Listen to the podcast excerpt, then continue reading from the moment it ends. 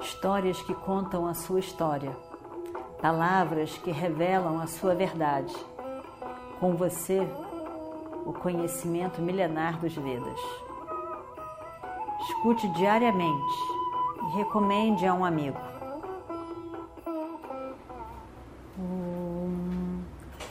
Vakratunda Mahakaya Surya Koti Samaprabha Nirvignam Kurume Deva Sarvakaryeshu Sarvada. Continuando então a nossa história do Mahabharata, o objetivo maior de tapas ou de maunam, o objetivo maior, o, re, o real objetivo é o conhecimento do absoluto Brahman. Mas, então, existem vários pequenos objetivos. Você vai aquietar a mente, você não vai falar, você vai ficar mais silencioso, vai poder meditar, tudo isso. Mas o verdadeiro objetivo é o conhecimento de Brahman. E Maunam não é não falar, mas é a capacidade de ter um comando um comando sobre os seus sentidos e a sua mente. Ter um comando, você não precisar de falar, falar, falar, mas ter um comando sobre eles, sobre a mente, sobre os sentidos.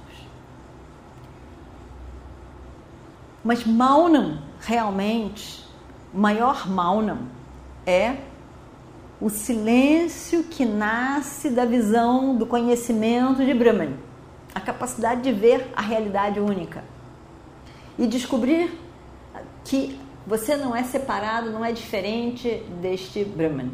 Este é realmente o silêncio, a quietude, o silêncio.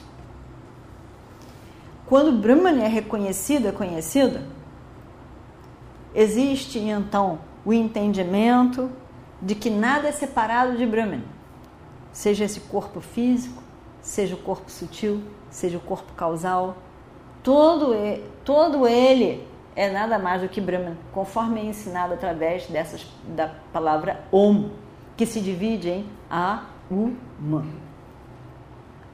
Então, A representando o corpo físico, que nada mais é do que Brahman. U representando o sutil, que nada mais é do que Brahman. E M representa o causal, que nada mais é do que Brahman. E o Om, que é o todo Brahman. Maunam é a capacidade de estar mergulhado neste Om que é Brahman. Aí ele diz: existem seis tipos de renúncia, vairagya. O primeiro tipo é a pessoa, é vairagya, desapego, né? largar de mão. O primeiro tipo é largar de mão, né? vairagya, dessa, de, dessa dessa euforia quando se alcança alguma coisa desejada.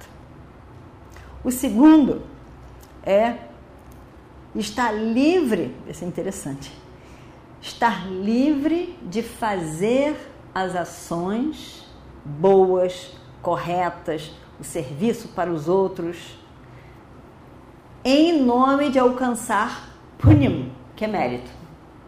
Quer dizer, você fazer porque você resolveu fazer, porque eu devo fazer, porque eu posso fazer.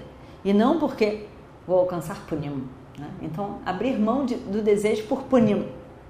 Também porque o desejo por punim você está buscando continuar a vida, né? e não Brahman. O terceiro é o abandono do desejo. E sem estar conectado, não abandono do mundo, mas o desejo pelos objetos, eu quero isso, depois eu quero aquilo, depois eu quero aquilo. Estar livre do desejo, o abandono do desejo. Quarto é o abandono do resultado da ação e o abandono da reação, na verdade, o abandono da reação quando o resultado da ação não é aquilo que você desejava. Então, quando o, você faz a ação, o resultado não é aquilo que você desejava, ah meu Deus, não possível, estou mandando disso. O quinto é, é fazer com que renunciar de fazer a diferença entre os meus e os não meus. O meu filho, a minha mulher, a minha, a minha família, meu isso, meu aquilo e os outros. Esses têm que estar bem. Os outros se dane. Então, abandonar, ver todos como parte de uma única humanidade da qual eu faço parte, uma única família, que é a humanidade. O sexto é a capacidade de dar, fazer uma doação. Danam é uma doação e como doação tem a ver com vairagya, porque você está tirando o que você tem para dar para o outro, né? então o sexto é danam ter uma capacidade de fazer doação, danam, para patram, para causas e pessoas que, que, que merecem, que vão, que, que merecem. Sinceramente merecem. Esses são os seis tipos de vairagya.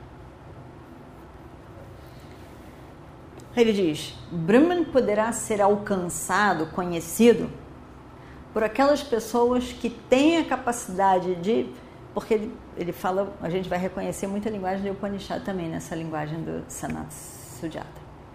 Aquelas pessoas que têm a capacidade de dissolver os seus sentidos na sua mente, a sua mente no seu intelecto, quer dizer, os sentidos estão sempre dirigidos aos objetos.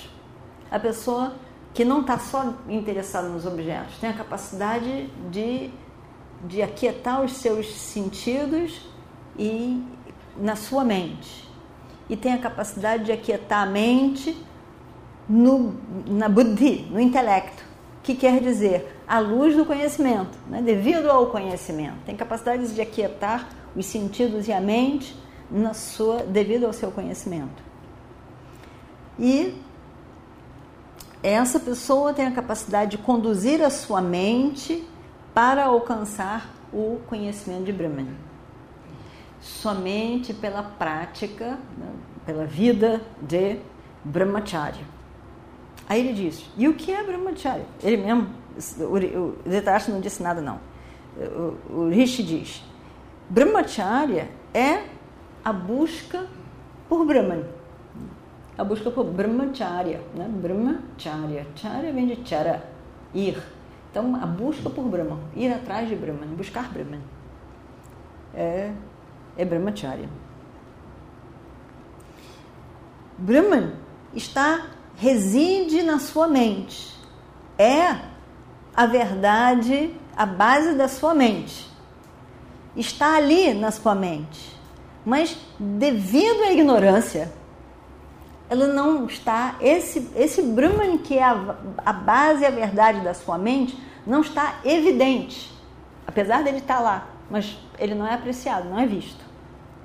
Então, com a ajuda de uma mente clara, buddhi, né? Um, o, o intelecto que consegue questionar, discriminar, com a busca de um conhecimento claro, de um intelecto claro, capaz de questionar.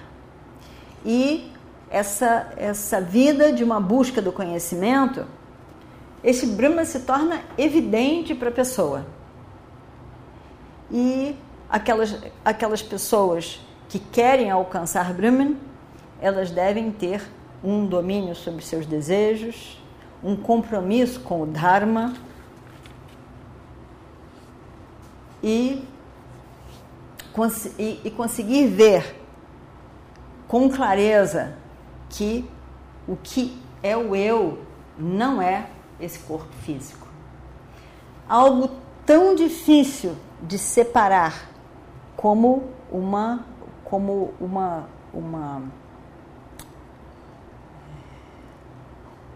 uma grama, como a grama tem um, um, um, negocinho dentro dela assim, tão difícil e tem uma grama específica na Índia, não esqueci o nome dela, aqui não aparece o nome, mas que é, é ela ela ela pica o dedo, muito é, afiada. Você começa a tentar abrir, ela vai vai machucando seu dedo todo, mais difícil ainda, mais difícil do que uma grama comum. Então é algo tão difícil que se a pessoa, se o intelecto não for muito afiado, ela não vai conseguir, eh, não vai conseguir entender sobre Brahman. E, e então essa vida de brahmacharya vai fazer com que essa pessoa se, se torne simples, com a mente simples como uma, de, uma, de, uma mente de criança, livre dos apegos, das paixões pelos objetos. E aí então, essa pessoa vai, por fim, conquistar a morte, quer dizer, ir além da morte, entendendo o Brahman, que é livre de morte.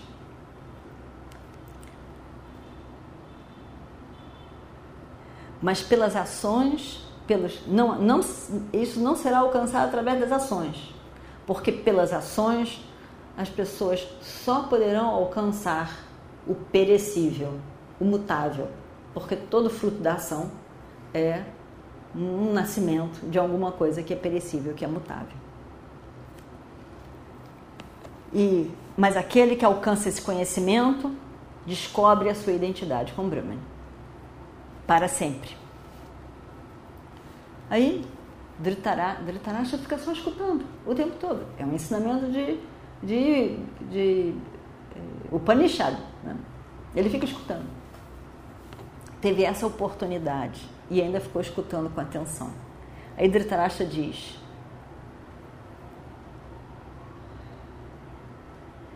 é, Então podemos dizer que o sábio é aquele que entende a existência de Brahman, entende o que é Brahman na sua própria mente, me diga, então, qual é a forma de Brahman? Como que alguém pode apreciar, ver Brahman? Qual é a forma de Brahman? Aí, Rishi Sanat Sujata diz: não tem nada igual a Brahman que alguém possa ver ou comparar. Não tem como comparar. Brahman é incomparável. Não é um objeto, não é mais um objeto no mundo. Você não pode comparar ele com espaço, com a terra, com a água, com os oceanos, nem tampouco com as estrelas, o, o raio, as, as nuvens ele não tem forma. Brahman não tem forma. Não tem forma que possa ser comparado com nada, nenhuma outra forma. Não é visível, visível em lugar nenhum. E não é visível nem na terra, nem no céu, nem no sol, nem nos devas. Ele não tem forma. Não é, não é visível em, em, no mantra, no Veda, e, nem em nenhum Veda. Ele é aquele que é que, que é além de todo o universo, aquele que é livre de limitação, aquele que é além de todo o universo, aquele único que está presente quando existe para Laya, a destruição final de todo o universo. E ainda assim, aquele que não é destruído mesmo na destruição cósmica. É aquele que não pode ser visto, aquele que é mais sutil do que o fio da navalha, aquele que é maior do que a maior montanha, o Everest, aquele que é a base de tudo que existe, aquele que é a, é, a Ashaya, a base de tudo o que existe, aquele que é imutável. E este Brahman é este universo que você vê aqui. Esse universo não é diferente de Brahman. Brahman é esse, todo esse universo que está aqui. Ele é vasto, grandioso, ele é a própria plenitude. Todas as criaturas vêm de Brahman, retornam a Brahman. Brahman é livre de todo tipo de dualidade. Ele é o próprio universo. Ele está em todo lugar. E as pessoas que sabem reconhecem que aquele Brahman está em todo esse universo, ele, ele é todo esse universo, ele é aquele que é de limitação. E essa pessoa que assim reconhece, que percebe Brahman, é de fato alguém que possa ser chamada de abençoado.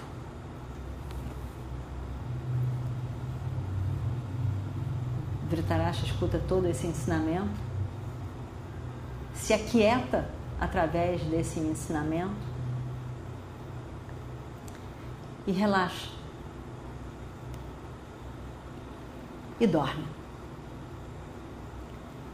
A noite passa então tranquilo. Vidura se vai.